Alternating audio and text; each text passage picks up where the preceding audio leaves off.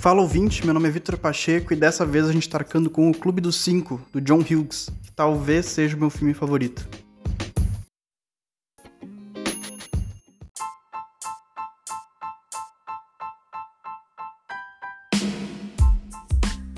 Cinco adolescentes ficam de detenção num sábado e conforme essa detenção passa e eles têm que escrever uma redação sobre quem eles pensam que são, eles enxergam no outro, que era teoricamente bem diferente dele, alguém que na verdade é bem parecido. Ele trabalha bem com aqueles estereótipos de filme americano, então os cinco personagens são o Andrew, que é o esportista, o Brian, que é o cérebro, a Allison, que é a estranha, o John Bender, que é o marginal, e a Claire, que é a patricinha. É meio difícil decorar os nomes, então quando eu estiver me referindo a eles, eu sempre vou repetir qual estereótipo que eles são. Então, mesmo se tu não assistiu o filme, pode ser que tu goste dessa análise, e eu acho que ela não vai estragar a tua experiência. Na verdade, o filme inteiro é essa sinopse básica, incluindo eles se aproximarem, só que a forma com que é desenvolvida é o que torna ele muito mais legal do que parece. E o Clube dos Cinco, na real, era um filme que eu tava um pouco receoso de reassistir, porque eu lembro dele ser meu filme favorito. Eu lembro mesmo. Só que aí eu vi que, de uns anos pra cá, uma galera vem fazendo review do filme, ou então vem soltando por aí que não gosta muito, que envelheceu mal. Então eu fiquei pensando, puta, imagina se eu vou empolgado para assistir e acabo me decepcionando, acabo vendo um troço que ficou datado. Mas eu acho que não ficou. Eu acho que também o Clube dos Cinco é um filme que ele funciona melhor se tu tá vendo na idade certa. Se tu for adolescente, se tu tiver os teus 16, 17 anos, que foi a idade que eu assisti pela primeira vez, e eu acho que essa idade foi perfeita para eu me apegar ao filme. Mas acho que parando para pensar, mesmo se eu assistisse hoje em dia, com 23, eu conseguiria me relacionar bastante, eu conseguiria entender, mesmo eu estando em um outro ponto de vista. Entre as coisas que envelheceram mal, Óbvio que tem cenas de dança que são bem anos 80, o, até os próprios estereótipos em si, eles parecem bem forçados em algum momento, só que eu acho que eles ainda funcionam bem se tu até modificar para os tempos atuais. Então, existiam estereótipos naquela época, existem estereótipos diferentes hoje, mas eles se relacionam bastante. Além disso, né, tem uma falta de diversidade logo de cara. Todo mundo ser branco é bem estranho, ainda mais que se tu fosse colocar alguém de uma outra etnia, tu teria que trabalhar bem para que ele não seja só um estereótipo, para que ele ser de uma outra etnia não defina ele, e sim todo o contexto, assim como funciona com os outros personagens. Então o filme teria que ter uma responsabilidade que naquela época não era uma preocupação. E outro problema que tem é o fato de ter muita ofensa dirigida à sexualidade. É um problema enquanto filme, é um problema enquanto uma obra ficcional. Só que se tu transferir para a realidade, pelo menos das escolas que eu vejo hoje em dia, esse tipo de ofensa continua muito comum. Esse tipo de estereótipo colocado em cima de, de padrão do que, que um homem tem que fazer, do que, que uma mulher tem que fazer, continua bem comum. Não sei como isso se insere em outro contexto, mas no contexto que eu vi, eu sou professor, tá? No contexto em que eu vi, elas continuam sendo bem frequentes. Mas eu acho que, além de tudo isso, um grande trunfo que tem até pro Clube dos Cinco é a visão que há sobre a mulher e tem até um tipo de um protesto no meio. Durante o filme eles vão falando sobre virgindade e quando alguém pergunta pro outro se é virgem ou não, muitas vezes ele não sabe o que responder. Perguntam pro Brian, pro nerd, se ele é virgem, ele diz que não, ele inventa a história. Quando perguntam pra Claire que é a Patricinha, ela fica sem saber o que responder. Até o momento em que a Ellison, que é a estranha, diz: Tu não sabe o que responder porque se tu disser que tu não é virgem, quer dizer que tu é uma vadia. Se tu disser que tu é virgem, quer dizer que tu é puritana. Não tem como sair, uma pergunta sem resposta. E isso, pra um filme dos anos 80, sabe? É um filme de sessão da tarde, é um filme do John Hughes. É algo bem avançado em pensamento, sabe? Porque parece que muitas vezes isso continua sendo um problema hoje em dia. E acho que a gente não valoriza que isso está presente num filme dos anos 80 para pessoas mais jovens é algo positivo. Todo da desconstrução que tem naqueles personagens também é um troço bem inovador, se tu parar para pensar. Não inovador no sentido de que nenhuma obra tenha feito isso antes, mas inovador no sentido de ser algo popular e algo que se tu quiser, tu pode perceber em várias camadas diferentes ou então pode simplesmente passar e ser um filme divertido. E as muitas formas com que o filme usa para mostrar essas quebras e essas desconstruções de personagens são demais, porque eles começam a conversar entre si, eles começam a se aproximar, a partir daí eles começam a mexer nas coisas uns dos outros. O Brian e o John Bender, eles mostram a carteira e o Brian tem uma identidade falsa, e ele é o nerd, né? E perguntam por que ele tem uma identidade falsa, e ele responde que é para votar.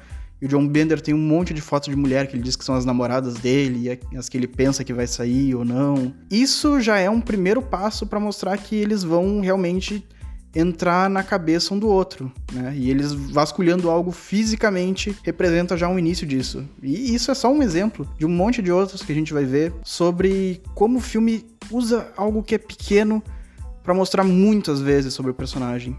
Eles chegam no momento que falam abertamente sobre as relações que eles têm com os pais, as relações que eles têm com outras pessoas. Nesses pequenos detalhes é que eu acho que o filme brilha.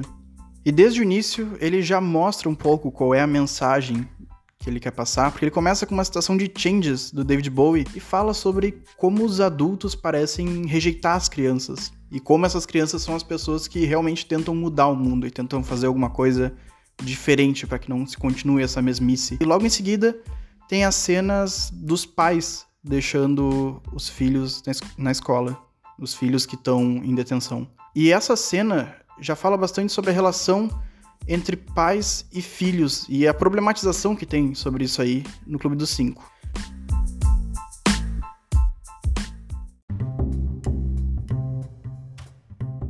A cena de chegada é uma daquelas que eu falo em que os pequenos momentos são grandes. Quando cada um tá descendo do carro e tá se dirigindo até a escola, você já tem um vislumbre de uma grande discussão do filme que é como os pais lidam com os filhos e como eles impõem as expectativas dele sobre os filhos e como talvez não haja um tipo de relação saudável. É muito difícil de ter essa possibilidade de se relacionar bem entre pai e filho.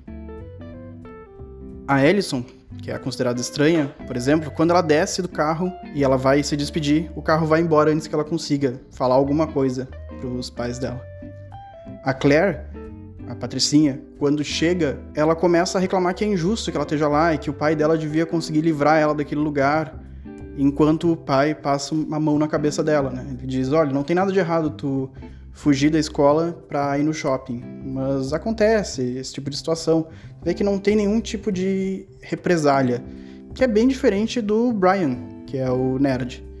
Quando ele tá chegando na escola, a mãe dele começa a dizer que essa é a última vez que isso vai acontecer, que ele jamais vai poder cometer um erro assim de novo. É, a gente vê que ele é muito pressionado pela mãe de uma forma até parecida com o Andrew, que é o esportista. Quando o Andrew tá chegando na escola com o pai dele, o pai diz que ele pode perder a bolsa se situações assim começarem a se repetir. Que não tem nada de errado ele fazer o que ele fez, ele zoar por aí. O problema é quando pegam ele. Isso já reflete bastante essa ideia de que cada um deles imagina que o outro tem uma vida perfeita, que a relação que eles têm com os pais é maravilhosa, e em nenhum desses casos é. A ideia de alguém projetar expectativas em ti, ou no caso da Ellison, não ter expectativas sobre ti, ou no caso do John Bender, que é o marginal, de a expectativa sobre ti ser a pior de todas, todos esses casos acabam sendo muito prejudiciais. E eu, eu acho que o Andrew, o esportista, é quem mais fala sobre isso e quem mais sente um peso das coisas. Tem um certo momento em que tá só ele e a Ellison, que ele diz que ele se sente um cavalo de corrida. Ele sente que ele nasceu com uma aptidão biológica para os esportes, mas que por causa disso, o pai dele sempre botou máximo de confiança de que isso vai ser o que ele vai se dedicar. Sei que nos Estados Unidos tem essas bolsas de esporte, mas mesmo se a gente transferir para cá, esse estereótipo de, olha, eu tenho aqui algo valioso e isso ser extrapolado, pode ser levado para qualquer canto, pode ser levado por uma criança que canta bem. É a mesma coisa, essa mesma ideia de ter uma família que está colocando uma pressão em algo sério sobre ti por algo que às vezes é até mais natural. E até a Claire, que parecia que ela mandava no pai, né? Ela começa a falar sobre como os pais dela, que se divorciaram, usam ela como motivo para brigar sempre. Sempre colocam ela como um pivô das discussões. Isso não é tão aprofundado assim, mas eu acho que não precisa ser. Num ambiente em que tá todo mundo dividindo esse tempo de tela, eu acho que todos os personagens são trabalhados de uma forma razoável e eu acho que principalmente por uma boa direção, eles conseguem demonstrar bastante sem se expor ao máximo. Consegue ficar de uma forma até natural. Não preciso saber a vida inteira do personagem. Eu preciso saber o que ele contaria naquela situação. Então a gente vai descobrindo que a Ellison se comporta dessa forma completamente estranha. Ela come de um jeito estranho, ela desenha e usa a caspa dela para fingir que é neve em cima do desenho. E tudo isso é para tentar chamar atenção realmente, porque ela não tem atenção em casa. Ela é o oposto do Andrew, do esportista. Ela é o oposto do Brian. Ela não tem expectativa nenhuma sobre ela e, enfim, ela simplesmente tá lá, sabe? Os pais dela cumprem uma função de pais, de prover para ela, mas não é nada mais do que isso. Não parece ter nenhuma relação de afeto, nem positiva nem negativa. E isso história em alguns momentos, como eu falei, principalmente com o Andrew, porque ele fala que morar com os pais sempre é ruim. Quando todo mundo começa a falar sobre os problemas que tem em casa, ele diz morar com os pais sempre é ruim. Se fosse bom, a gente morava para sempre. Até chegar um momento em que ele começa a chorar e ele diz que tem vezes que ele só queria que a perna dele não aguentasse. Chegasse em algum jogo, em algo assim, e ele simplesmente quebrasse a perna e não pudesse mais lutar, não pudesse mais correr. Ele é um atleta e ele não queria mais ser, porque parece que se tiver alguma coisa que vai fugir do controle dele e essa coisa impeça ele de continuar fazendo o que faz, vai ser melhor. E é uma sensação que eu já senti tantas vezes e que eu vejo que todo mundo já sentiu. É uma sensação de, olha, eu queria que acontecesse alguma coisa ruim comigo, alguma coisa que as pessoas sentissem pena de mim, só para eu não continuar com essas responsabilidades que eu tô tendo. É uma coisa autodestrutiva, total, na real. Mas é um reflexo dessa pressão que os outros colocam sobre quem tá no, na fase de crescimento, na fase de decidir o que vai fazer sobre a vida, e a pressão que muitas vezes acaba sendo internalizada. Porque tem dois aspectos aí. Tem o aspecto do pai, que pensa, olha, esse aqui é meu filho, ele vai ter que ser alguém na vida, ele vai ter que ser alguém grande. Sempre tem essa, essa ideia, né, do filho ter que ele não pode ser alguém qualquer. E essa pressão muitas vezes é pessoal. Não existe uma pessoa que pensa, olha, eu quero ser qualquer um, eu quero ser qualquer coisa. Isso acaba sendo um problema no sentido das tuas altas expectativas que provavelmente não vão ser supridas essa ideia de ter uma comparação. E o filme acaba por trazer esse problema, só que ele não apresenta uma solução. E é aí que talvez seja o ponto mais positivo. Isso é um problema, e isso é algo que, se a gente procura lidar com ele de uma melhor forma, a gente tem que fazer isso. Lidar com ele, não tentar solucionar. Principalmente quando tu é mais novo, tem essa ideia de teus pais serem os definidores da tua moral, sabe? Eles sabem o que é certo, eles sabem o que é errado, eles te dizem o que é certo e te dizem o que é errado tem um momento que tu percebe que nem eles sabem o que é certo, o que é errado. E é isso que esse todo esse trecho do Clube dos Cinco aborda. Até que chega um momento em que o Andrew pergunta: será que quando a gente crescer a gente vai ser isso? A gente vai se tornar igual aos nossos pais? E todo mundo começa a dizer que não, que não. Até a Ellison dizer: olha, é inevitável. Quando tu cresce, o teu coração morre. Que é uma frase muito pesada. Eu acho que essa frase é a frase mais pesada do filme inteiro, na real. E é tão profunda e é tão eu sei que bonita não é a palavra, mas ela é forte. Vocês entendem o que eu quero dizer? Ela é poética, essa, essa frase.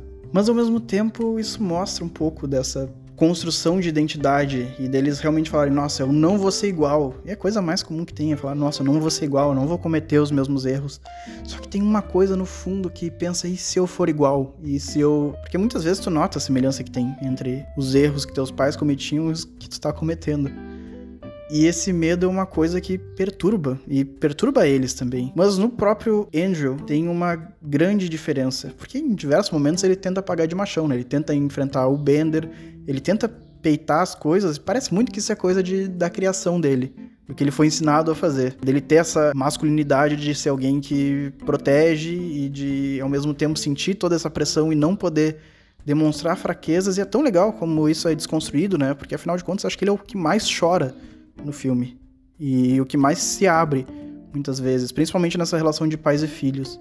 Quando ele conta o motivo dele estar tá na detenção, é algo que se relaciona tanto com esse dilema que ele tem sobre o pai, que é o pai dele sempre contava como ele ia lá e ele acabava fazendo bullying, que é um, um termo que a gente usa atualmente, mas como ele praticava muito bullying com outras pessoas e como isso era engraçado e como isso era bom.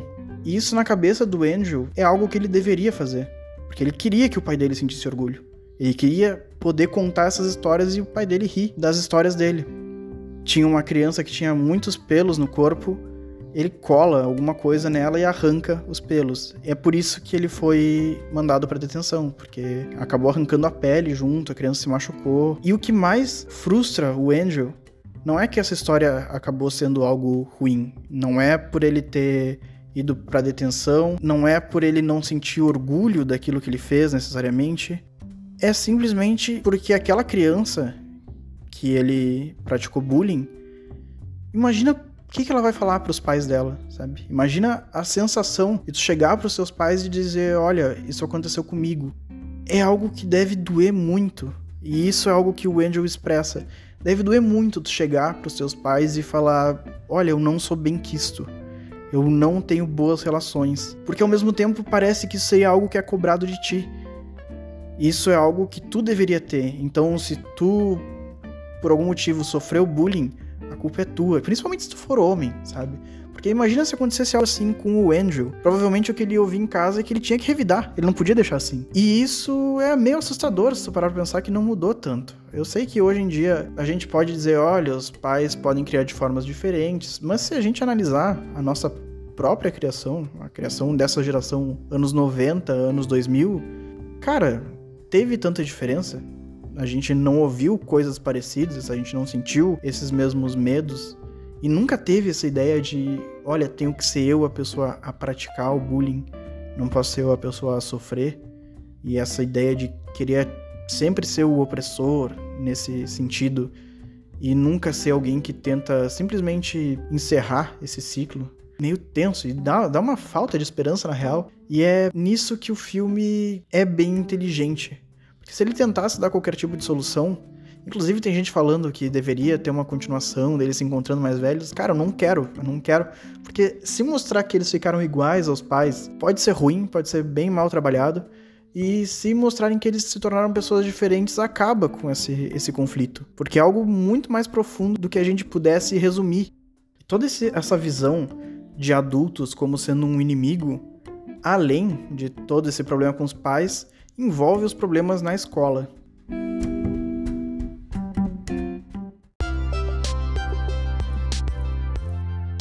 E a escola acaba se mostrando um ambiente horroroso, porque além de ter todo esse problema de relação com os adultos, a gente vê as relações que eles têm com o ambiente e com as outras pessoas da própria idade, e dessa pressão que eles sentem, principalmente a Claire, nesse caso. Porque em algum momento eles perguntam: tá, a gente vai continuar se falando depois do dia de hoje? E a Claire diz que ela não consegue, que não vai dar porque os amigos dela não deixariam que isso acontecesse. Seria algo estranho, mas que não seria um problema provavelmente pro Brian e pra Ellison, porque, enfim, a Ellison não tem amigos e os amigos do Brian gostariam de andar com os amigos da, da Claire. E isso só tão babaca, só que ao mesmo tempo tão sincero. Ela assume que não tem porquê ela fingir outra coisa. Ela assume que é isso e ela aceitou já. Tem toda uma questão de grana mesmo envolvida, né? Tem toda uma questão de, olha, pessoas que têm mais grana vão andar juntas. E ao mesmo tempo, o Andrew, que é esportista, diz que andaria com todo mundo e tal, e a Claire confronta ele dizendo: "Tá, o Brian vai lá, tu vai conversar com ele e quando ele der as costas, tu vai rir dele com os teus amigos, sabe? Tu não vai manter essa postura amigável, vai ser só fingimento. Ao mesmo tempo em que o Bender. O Bender é meio estranho também, porque às vezes ele fica um pouco forçado, só que ele diz: Olha, tu nem pensa em falar sobre os meus amigos, fala pra Claire. Porque tu nem fala com eles, tu nem olha para eles, tu nem cumprimenta eles, é o tipo de gente que tu ignora completamente. E aí tem uma questão, de novo, de grana, né? Porque pelo que a gente vê, o Bender, ele tem bem menos dinheiro. Ele diz que o pai dele de Natal deu uma carteira de cigarro, enquanto provavelmente de Natal a Claire ganhou esses brincos de diamante que ela usa. Isso aí parece ser uma coisa que revolta muito o Bender, por óbvios motivos, porque para essas outras pessoas, tanto para Claire, que ignora completamente a existência dele, quanto pro Brian, que foi fazer aula de cerâmica porque achava que ia ser fácil, porque ele via que todo mundo que fazia aula de cerâmica era só uns maconheiro. E isso ofende pessoalmente o Bender, porque ele diz: Olha, eu faço aula de cerâmica, eu gosto disso. E tem um outro, uma outra situação em específico que é entre o Andrew, o esportista, e o Bender, que é em algum momento, quando eles estão discutindo lá no início do filme, o Andrew diz: Olha, tu podia assumir que tu não faria diferença nessa escola, ninguém liga para ti. Não faria diferença nenhuma na vida de ninguém. E isso é algo que o Bender tá sempre retrucando, ele tá sempre, sabe, xingando. Ele é extremamente desagradável com todo mundo o tempo todo, ele deixa todo mundo desconfortável, principalmente a Claire. Hum, assim, muitos problemas, muitas situações completamente problemáticas e que renderiam discussões bem mais profundas. Então, eu acho que é melhor eu não abordar aqui, porque se é para abordar de uma forma ruim, é preferível que, que eu trouxesse talvez uma mulher para conversar comigo, mas ele continua sendo um personagem complexo, um personagem que reflete muito questões da vida real. Então ele fica guardando tudo isso aí, ele fica guardando todos esses xingamentos que os outros fizeram. E em algum momento ele solta de volta, ele diz: Ah, por que, que vocês estão se importando comigo? Sabe, eu não poderia desaparecer e não faria diferença na vida de ninguém. Ele parece ser bem mais rígido até do que o Andrew, do que o esportista. O Bender acaba sendo assim um reflexo de tudo que falam sobre ele. Então parece que xingam tanto ele, tratam ele tão mal que ele tem que ser pior do que essas pessoas, porque senão seria muito mais difícil. Mas isso não quer dizer que ele não sinta nada. Essa pressão que os amigos fazem sobre, como eu falei, se reflete principalmente na Claire, é tão estranho o fato dela ter aceitado. Só que ao mesmo tempo ela entende o quão errado aquilo é. Nem ela mesma sabe explicar por que ela baixa tanto a cabeça para as pressões tanto dos pais quanto do grupo de amigos que ela tem. Agora eu vou retomar um pouco do porquê cada um foi parar na detenção. A Ellison simplesmente foi porque ela não tinha mais nada para fazer. Imagina ela ficar na casa dela com os pais que ignoram, ela não tem amigos, então ela foi para detenção. E o Brian, ele foi por um motivo muito perturbador que mostra o problema que é toda essa expectativa que se coloca e toda essa impossibilidade de ter um diálogo aberto entre um pai e um filho. Ele vai para essa oficina de cerâmica, achando que ele ia tirar 10, né? Porque afinal de contas ele se considerava muito mais inteligente do que todo mundo que fazia. Ele tem que fazer um abajur em forma de elefante. A ideia é que quando tu puxa a tromba do elefante, a luz se acenda. E ele não consegue fazer a luz acender. Isso frustra muito ele. Ele tira um F, ele não consegue. E é a primeira vez que ele tira um F na vida, em algo que era extracurricular sabe? Era algo que era simplesmente para manter a nota dele alta, que não interessava o que ele ia fazer, ele não tinha interesse naquilo. Ele acaba levando um sinalizador para a escola, uma arma. Acaba que essa arma explode no armário dele. É muito triste, assim, porque fica meio que subentendido que ele ia fazer alguma coisa, não necessariamente cometer um atentado, mas talvez tentar alguma coisa até contra a própria vida dele. Só que ao mesmo tempo é cômico, porque é algo tão pequeno ele ter tirado um F em um trabalho de cerâmica, para ele simplesmente não aguentar. É, é bizarro, sabe? Porque isso é algo que para ele é muito grande, é muito importante. Pro Bender não é nada. Isso já vem de toda essa, essa ideia do que uma pessoa valoriza pode não significar nada para outra. Só que ao mesmo tempo eles são tão parecidos, todos eles, todos os adolescentes que fazem parte desse filme, os cinco protagonistas, eles são muito parecidos quando eles acabam conversando melhor. Cada um tem as suas pressões, só que essas pressões são diferentes. Cada um tem o seu jeito de lidar com alguma coisa, só que todo esse jeito de lidar tá em construção. E ele foi construído pelas relações que eles têm com outras pessoas. E essas relações são sempre uma merda, assim, tem todo o seu lado positivo. Mas quando tu tem essa idade, que tu ainda não definiu realmente a pessoa que tu é, e eu acho que na real tu nunca define, é muito complicado tentar fazer parte de algo. E o Clube dos Cinco é sobre isso. É sobre tu ser parte de alguma coisa e como tu tem que seguir sempre esses padrões que te fazem parte desse grupo. Senão tu acaba sendo um deslocado e ser um deslocado é terrível. Isso parecem ser discussões tão atuais, né?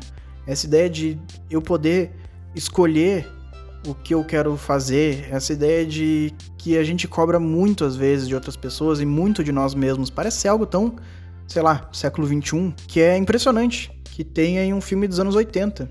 E muitas vezes, igual eu falei, parece que passa um pouco batido. Quanto essa discussão é atual. E quanto a geração anterior parece dizer, olha, na minha época a gente não tinha esses problemas. Hoje em dia tá tudo muito. É, as pessoas têm muita depressão, as pessoas ficam muito mais confusas. Antes era parecia que era mais não simples, mas parecia que as pessoas sabiam assumir responsabilidade muito mais jovens. A adolescência durava menos.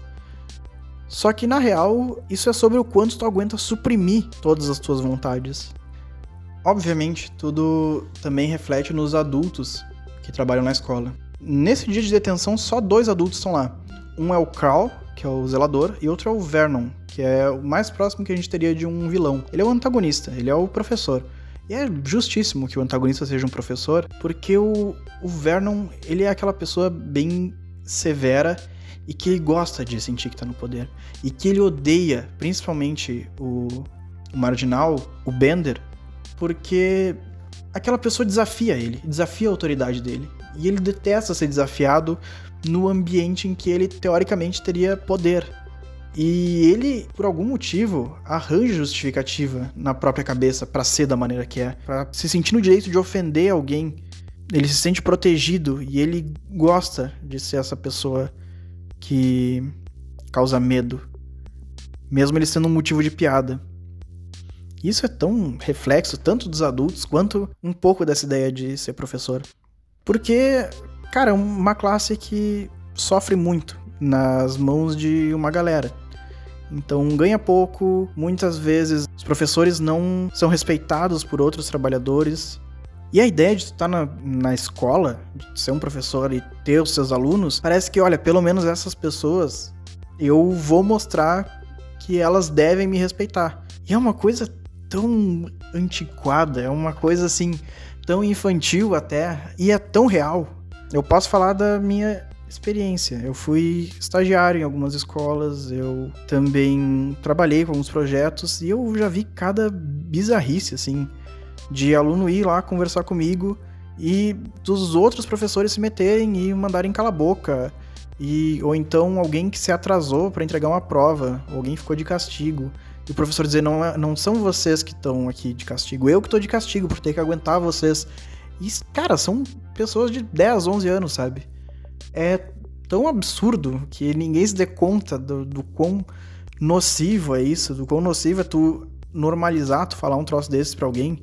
Teve escola que eu já vi que, não, não lembro se era ano de eleição, mas, enfim, levaram várias cadeiras pra escola. A escola não tava precisando de cadeiras novas, mas, né? Aí era um dia de chuva, só que eles só podiam levar as cadeiras, os entregadores. Eles não iam colocar nas salas. E os alunos tiveram que pegar as cadeiras lá da frente, no meio da chuva, passar pelo pátio no meio da chuva e levar para salas. Isso é um troço tão absurdo e tão normalizado, sabe? O, o quanto essas crianças são só massa, assim, são massa para que essa idealização, esse respeito que o professor quer impor, ele exista em algum nível. E isso é tão louco, porque parece que são pessoas que simplesmente caíram na profissão. O caso do Vernon é um desses, sabe?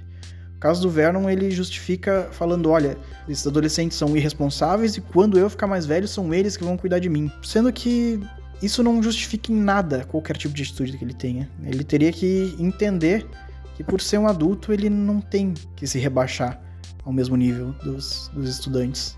Só que parece que, principalmente hoje em dia, em uma escala geral agora, não só de professores, essa ideia de tu responder no mesmo nível é algo que é até glorificado, sabe? Tu descer no mesmo nível e tu mostrar quem é quem manda, em vez de tu tentar res responder aquilo de uma forma madura e que com toda certeza seria melhor.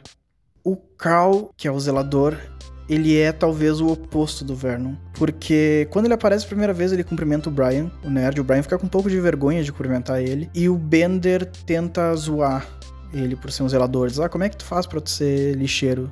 E o Carl diz, olha, vocês podem até achar que eu sou um pobre coitado e tal, mas na real é que quando pego algum bilhete que vocês estão passando na aula, esses bilhetes passam por mim. Eu sei tudo sobre vocês, eu sei até a senha do armário de vocês. E ele olha pro relógio, que tava marcando né, o tempo que eles deveriam ir embora, e diz: Ah, esse relógio aí tá duas horas adiantado. E assim, eles ficam sem saber o que responder, porque ele simplesmente calou a boca dos, dos estudantes. Ele sabe muito. Se fosse botar alguém que é sábio aí, é o zelador. E principalmente deve ser pelo fato dele estar tá mais próximo dos alunos. Ele é um adulto que trabalha naquela instituição, só que ele é talvez o oposto do professor. Enquanto o professor está querendo ser respeitado, está querendo mostrar autoridade, o zelador é alguém que não tem respeito nem dos próprios alunos e não é considerado digno desse respeito por algum motivo que não é compreendido. E o Crow ri disso. O Crow ri, olha, enquanto vocês estão aí disputando território, eu tô aqui entendendo que isso aí não leva a nada. E em algum outro momento ele pega o Vernon o professor mexendo nas coisas dos alunos em um arquivo confidencial. Eles começam a ter uma conversa e o Carl diz: Olha, quando eu era criança eu queria ser o John Lennon, mas aí eu acabei aqui. E o Vernon começa com todo esse papo sério, dizendo: Ah, porque eles são irresponsáveis, ele tem que cuidar de mim algum dia, ou esse país não vai para frente. Todo esse blá blá blá de, de gente que tá mais velha e não tá afim de pensar. E o Carl diz: Imagina se eu tivesse 16 anos que, que tu ia pensar de alguém igual a ti? Alguém que se preocupa tanto com detalhes bobos, com uma burocracia que não faz sentido. Óbvio que tu vai rir dessa pessoa. Tu vai achar essa pessoa uma idiota. Tem um, um livro que eu li que diz: olha, se tiver todo mundo rindo na aula e tu ficar preocupado achando que é de ti, fica tranquilo, com toda certeza de ti. Com toda certeza de ti. Os alunos estão lá para tentar ser mais espertos que tu, e tu tem que aceitar isso aí, tu não vai ser mais esperto que eles. E a partir do momento que tu aceita isso e tu tenta levar eles de uma forma um pouco mais tranquila, tu quebra um pouco essa relação de ser alguém que tá sempre tentando pegar eles no pulo, sempre tentando fazer com que eles se deem mal e eles têm que ser mais espertos, sabe? É uma dinâmica completamente infantil, mas que até hoje acontece com uma frequência absurda. Se o mundo fosse justo, o caos deveria ser o verdadeiro professor, porque essa proximidade que ele tem com as pessoas de outra idade, essa assim, essa não preocupação com coisas tão simples é muito mais saudável. Talvez ele seja, com toda certeza, ele é o melhor adulto do filme inteiro.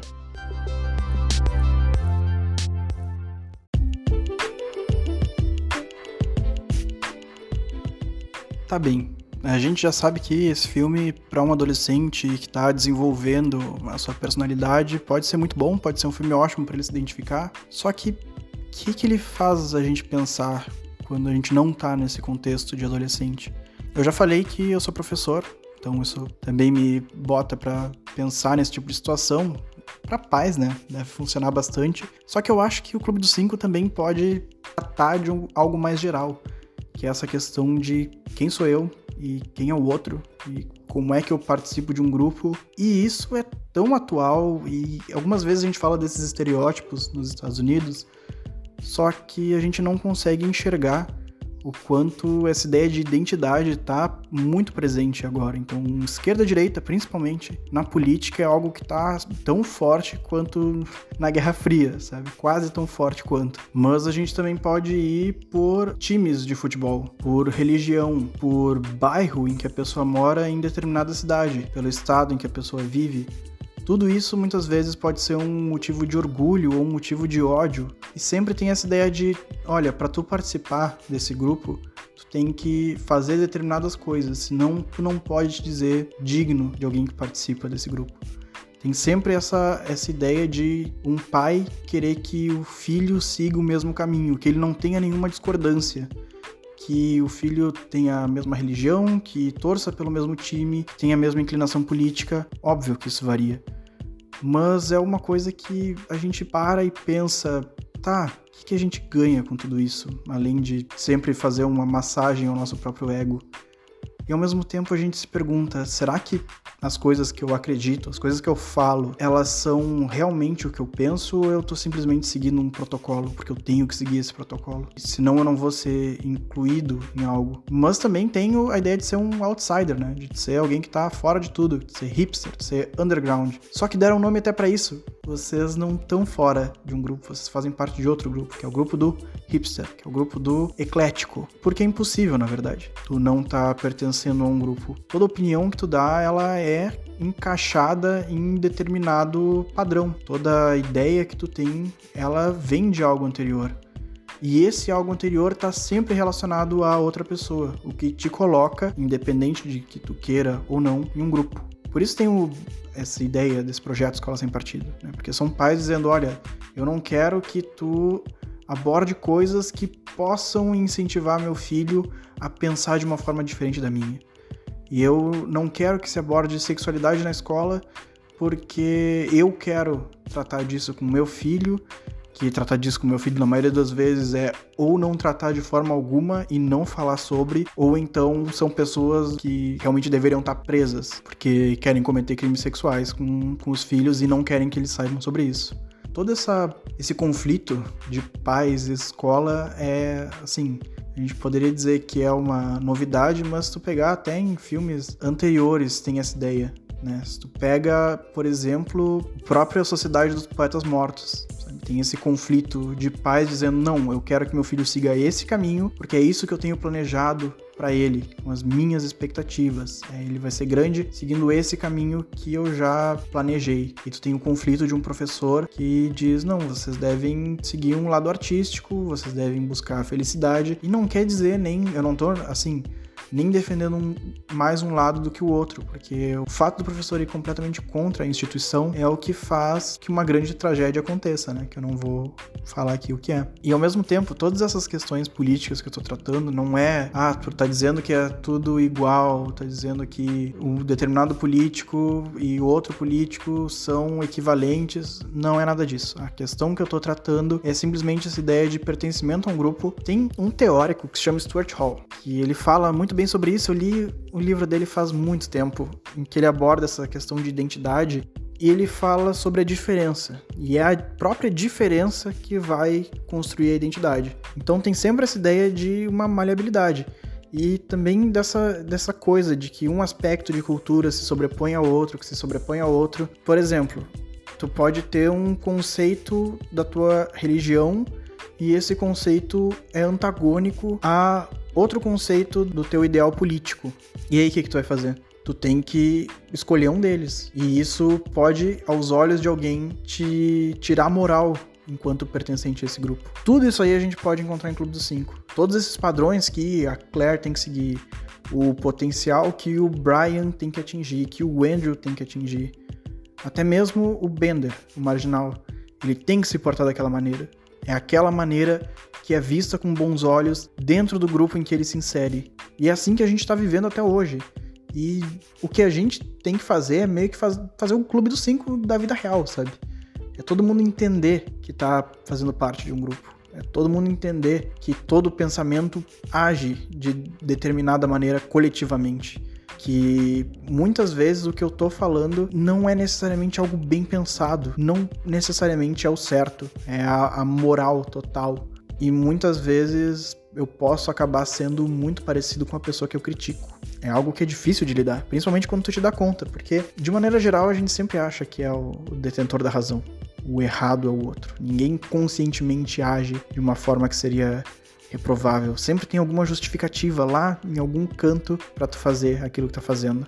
Muitas vezes perceber que tu tá errado e que tu pode nem ter notado tu estava errado, machuca e é desconfortável. Por isso as pessoas entram em negação e começam a se justificar e começam a sempre fugir do que seria simplesmente o fato de aceitar que tu agiu de uma forma que tenha relação com as outras pessoas e que te fizesse ser mais bem quisto, mais bem aceito dentro daquele meio complexo e faz a gente pensar se existe alguma solução mais saudável para isso, porque parece ao mesmo tempo que a gente está tão longe de encontrar essa conversa e esse diálogo entre esses estereótipos tão diferentes. Tá tudo cada vez mais fragmentado, porque parece que quanto menos pessoas fizerem parte daquele grupo, mais seleto ele é, portanto superior ele é intelectualmente ou então moralmente.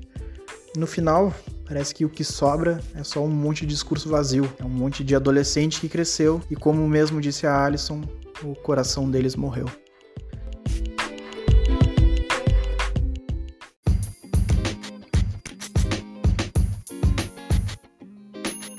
chega a ser bizarro quão longe dá pra ir simplesmente com um filme tão leve, tão bom quanto o Clube dos Cinco. Eu continuo achando que ele é meu filme favorito. Eu tenho que pensar melhor sobre isso. E ser o filme favorito não quer dizer que seja o melhor filme que eu vi na minha vida. É simplesmente o que eu mais gosto de assistir. E talvez o que eu mais me relaciono.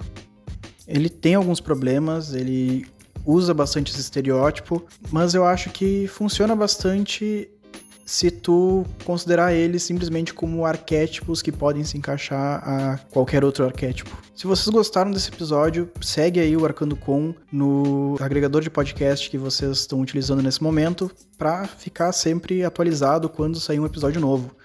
Me sigam nas redes sociais, SPSVictor, e se vocês tiverem qualquer mensagem sobre o episódio de hoje ou anterior, podem me mandar por direct. Além disso, o link das redes sociais vai estar na descrição. Beijo!